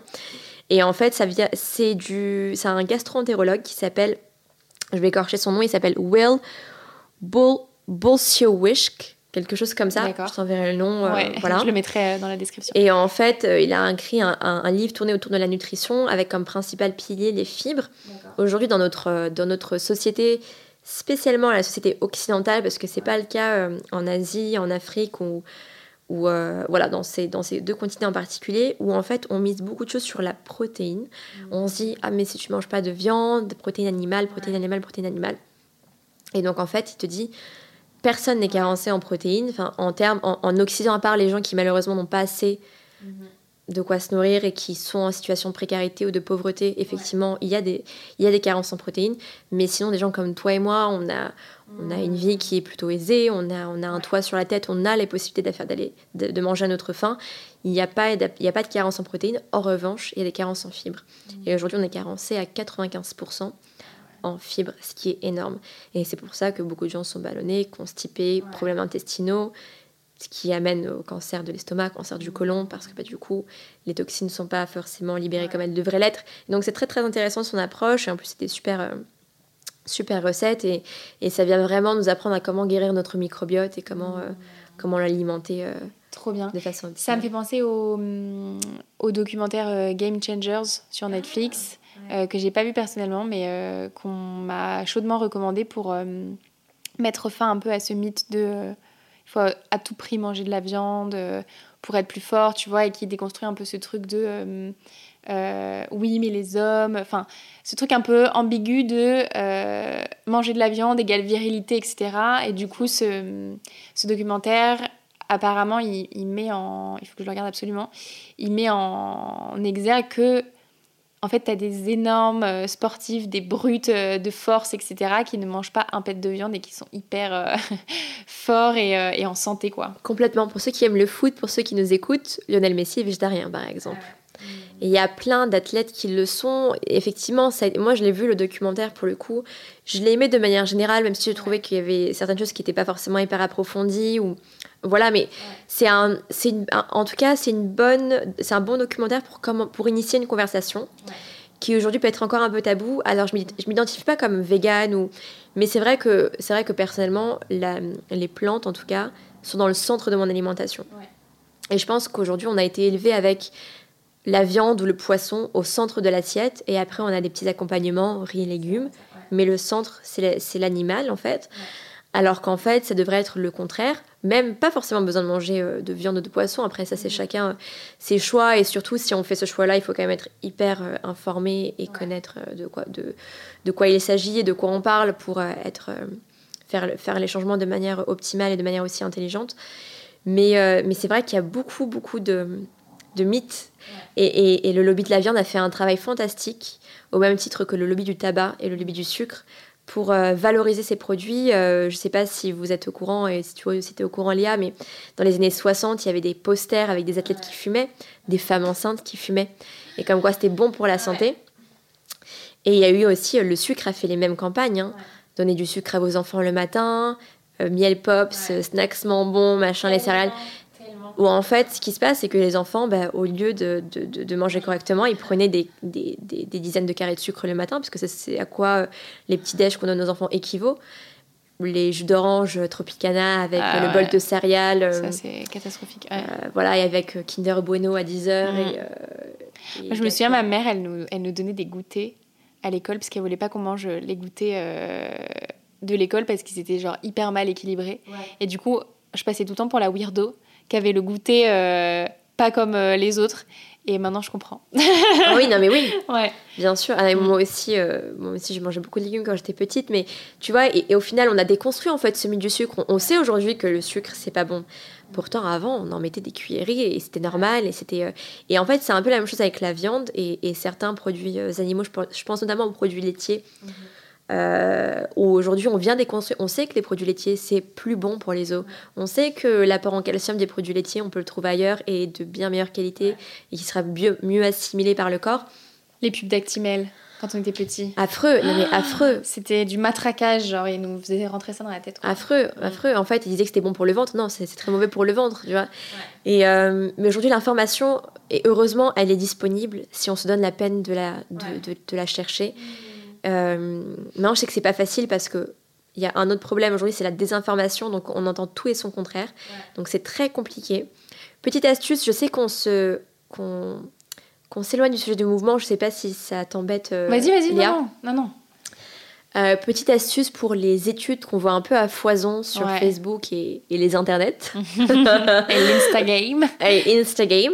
Ce que je conseille de faire, et ça je l'ai appris grâce à du, coup le gastro-entérologue euh, dont j'ai acheté le livre et qui l'explique très bien, c'est que nous, comme on n'est pas médecin, on n'est pas apte à lire les études scientifiques et on ne sait pas comment s'y prendre. Et en fait, il y a une manière très simple. Quand vous voyez des choses euh, qui paraissent un peu aberrantes, mais, qui, mais c'est une étude faite par tel et un tel, il faut juste, premièrement, voir par qui l'étude est financée. Mhm. Si l'étude est financée par un lobby qui est intéressé, alors l'étude va être biaisée. Il faut toujours chercher des études qui vont être indépendantes, où il n'y a pas de financement. C'est le premier point. Deuxième point, une étude, c'est toujours une comparaison à quelque chose. Donc par exemple, il y avait une étude qui était sortie, je crois que c'est la BBC qui l'avait publiée. Je ne sais plus exactement euh, de quand elle date, mais en, gros, il comparait... Euh, euh, le régime d'une personne omnivore, mais qui est un régime qui est plutôt sain, donc oui, qui mange de la viande rouge et qui mange des produits laitiers, mais qui à côté euh, bah, a une alimentation plutôt saine, avec un apport en légumes assez important, en fruits, en légumineuses. Mhm. Donc voilà, à côté d'une personne végétarienne. Sauf que cette personne végétarienne s'alimentait de, manière euh, très pauvre, mhm. donc que des produits industrialisés, plein de produits sucrés plein, euh, aucun aliment brut, donc aucun fruit, aucun légume. Et donc en fait, bien sûr que le, le résultat de cette étude va être bah, l'omnivore, il est en meilleure santé que le végétarien. Il faut voir aussi si les comparaisons sont faites de manière égale et juste. Et souvent, quand elles sont, elles sont faites de manière qui sont injustes, c'est parce qu'il y a un lobby qui est derrière, qui veut prouver quelque chose. Mais de toute manière, généralement, dans les, dans les, euh, dans les études un peu quand même falsifiées comme ça, il y a toujours un paragraphe en tout petit qui dit euh, mais quand même il faut essayer de favoriser euh, les régimes à base de plantes et de légumes et de machin. Ça c'est en, en bas euh, assez C'est bon à savoir, c'est bon à savoir. Quand tu n'as pas trop de connaissances sur un sujet et que effectivement tu veux avoir une information qui est objective, il faut. Je dis ça parce que c'est un peu la bataille des études. Il y a souvent quelqu'un qui dit ouais moi j'ai vu une étude et l'autre qui dit oui mais moi aussi j'ai vu une étude. En fait c'est tout le contraire de ce que tu dis. Il faut juste essayer de, de, faire la part des choses, ce qui est pas du tout facile, surtout quand on a pléthore d'études et d'informations et de désinformations et d'informations contradictoires. On ne sait pas où se situer. Ça peut être un bon, mmh, euh, carrément. un bon moyen de commencer. Carrément. en tout cas, si, euh, si ça vous intéresse, vous pouvez, euh, je pense, commencer par les ressources que tu nous as partagées là, qui, carrément. qui sont des bons, sûrement des bons pieds à l'étrier sur, sur ces sujets. J'ai une dernière question pour toi, Joanna, oui qui est ma question signature que je pose à tous mes invités. C'est si tu pouvais constituer ton board de rêve avec trois personnalités, personnes euh, qui serait euh, avec toi et qui t'accompagnerait, te conseillerait tout au long de ta carrière, qui est-ce que tu mettrais dedans? Mhm. Alors, je t'avoue que cette question, tu m'en avais parlé. Et puis j'ai complètement zappé, donc je vais faire en live. Ok, ok, vas-y, j'adore, j'adore la spontanéité, c'est ça qu'on veut. Je vais faire en live. Euh, alors, je dirais, en termes de carrière, tu connais Jay Shetty? Non, ça me dit rien. Jay Shetty, c'est un peu un gourou spirituel. Qui, euh, qui a été. Euh, je sais plus, les moines, bouddhistes Moine bouddhiste. Il a été moine bouddhiste et aujourd'hui, mhm. il est complètement sorti de ça. Et euh, en fait, il traite tous les thèmes. il est coach de vie. Et donc, il traîne plein de thèmes de santé mentale avec un aspect holistique, un peu spirituel. Et je le trouve énormément inspirant. Incroyable comme changement de direction. Complètement. Ouais. Et je le trouve très inspirant et c'est quelqu'un qui, euh, qui, euh, ouais, qui, est- qui est inspirant, qui a plein de projets, euh, qui fait avancer les choses et euh, qui a une grande résilience. Et donc en fait, juste pour le côté inspiration, je le Ouais. prendrais lui. Pour le côté un peu plus discipline, parce qu'il faut, il en faut aussi, et, et rêver de manière grande et ne pas avoir peur de, de se challenger, je prendrais Will Smith. Ok. L'acteur. Génial. Pas parce qu'il est juste acteur, mais parce qu'en fait, maintenant, je le suis de plus près et il fait Ouais. plein de choses que j'adore. Et, et, je, et son parcours de vie, je le trouve assez incroyable, comment il a pu rebondir et comment il est resté motivé avec une discipline euh, quasi militaire. Alors, c'est pas ce que je prône non plus, mais, mais c'est aussi, il faut aussi un équilibre dans Ouais, son board. Tu peux piquer des idées Exactement. dans euh, son fonctionnement. Hmm. Exactement. Et enfin, je dirais. euh, je pense que je dirais Mary Forleo. Je pense que Ah tu la oui, connais. j'adore. C'est Ouais. une femme, donc il fallait aussi une femme quand même dans Ouais. ce board. Euh, qui du coup, elle est, c'est une businesswoman quoi. Et en fait, elle est, elle est coach euh, business. Et, euh, et j'adore son approche. euh, Elle qui- met du mouvement hein, dans son et elle met du mouvement et elle adore la danse. On est fait pour Ouais. être meilleure copine. Enfin bref, euh, elle fait du hip-hop, elle adore le fitness, elle prône le mouvement à fond. Et, et j'adore le travail qu'elle fait et j'adore l'énergie en fait qu'elle qu'elle transmet. Et, et voilà, donc j'adorerais si je pouvais travailler avec cette, euh, cette femme quoi. Hmm, trop bien. Comment il s'appelait le premier? Jay Shetty. Jay Shetty, Will Smith et Marie Forleo. Yes. Bon. Sympa. Très américain tout ça. Très américain. C'est vrai que. ben, en fait, c'est pas que j'adore les Américains à tout prix. C'est vrai que j'ai vécu aux US. Peut-être qu'il y a une influence euh, euh, avec les US. Pourquoi? Parce qu'en termes de travail, les, en termes, pas de travail, pas de, corp- de, de business, de, de job corporate dans les bureaux, mais en termes d'entrepreneuriat, les Américains, je trouve qu'ils sont vachement inspirants. Oui. Et ils sont beaucoup plus résilients à l'échec. Et ils prennent beaucoup plus ça comme une leçon, alors qu'en France, on a plus tendance à, C'est la fin de ta vie, c'est mal, la fin tu de ma vie. Ouais. On, on a, on a tendance à beaucoup se plaindre, à beaucoup être dans la défaite. Moi aussi. Ah non, mais moi, je, je- moi, moi aussi, je suis comme ça. Et quand j'étais aux États-Unis et que j'avais des projets que je trouvais un peu fous et que mes amis français me disaient, mais, mais Joanna, mais ça va jamais marcher, ça va jamais réussir. Et qu'aux États-Unis, on, me dit- on, me- on me disait, mais pourquoi tu le fais pas euh, De toute façon, si ça marche, qu'est-ce que. Enfin, c'est quoi le souci? C'était un, un- un- Pour eux, le mot échec, il avait pas trop de. C'est un peu, mais en mode. de, mais, et alors, enfin, tu feras autre chose. Ouais. Et en fait, j'aime beaucoup cette approche-là, qui me manque aujourd'hui en France, du coup Qui est déculpabilisante au final. qui est déculpabilisante. Alors je dis pas que c'est un système parfait, loin de là, mais peut-être qu'en France, alors peut-être que je les connais pas aussi, mais en France, il y a peut- j'ai moins de modèles inspirants dans l'entrepreneuriat que j'en ai aux. États-Unis, Hmm. malheureusement. Ouais, non mais je pense que c'est c'est une très belle concru- euh, une très belle conclusion de de s'inspirer de ces modèles américains qui euh, qui tentent ce qu'ils les ce qu'ils ont au creux du ventre, qu'ils mettent en place et puis ça marche pas tant mieux. C'est ça, ou en tout cas, pas forcément être complètement comme eux, mais s'inspirer un Ouais. petit peu. Hmm, le mettre dans le board, un peu des rôles modèles, tu vois. Exactement. Trop bien. Merci Johanna pour tous ces bons conseils. Franchement, je pense que cet épisode va être incroyable et va servir à énormément de gens, c'est sûr. Bah, Merci beaucoup Léa, ça m'a trop fait plaisir d'être ici et de et de- d'avoir cette conversation avec toi. C'était vraiment hyper chouette et voilà, c'était euh, c'était top. Trop cool. Merci, à bientôt. Merci à toi, à bientôt. Salut. Merci beaucoup d'avoir écouté cet épisode du Tilt. J'espère qu'il vous a permis d'apprendre de nouvelles choses et de comprendre l'importance du corps et de sa mobilité dans le bien-être professionnel et personnel. Et comme vous êtes encore là à m'écouter, c'est certainement que cet épisode vous a plu. Alors n'hésitez pas à m'envoyer un petit message sur Instagram at le.tilt pour me dire ce que cet épisode vous a apporté et me partager où vous en êtes dans l'intégration de la mobilité dans votre quotidien. C'est toujours un plaisir de vous lire. Vous pouvez également vous abonner au podcast sur votre plateforme d'écoute préférée, Apple Podcast, Spotify, Deezer, bref, là où vous m'écoutez, pour ne pas louper la sortie des prochains épisodes. À bientôt!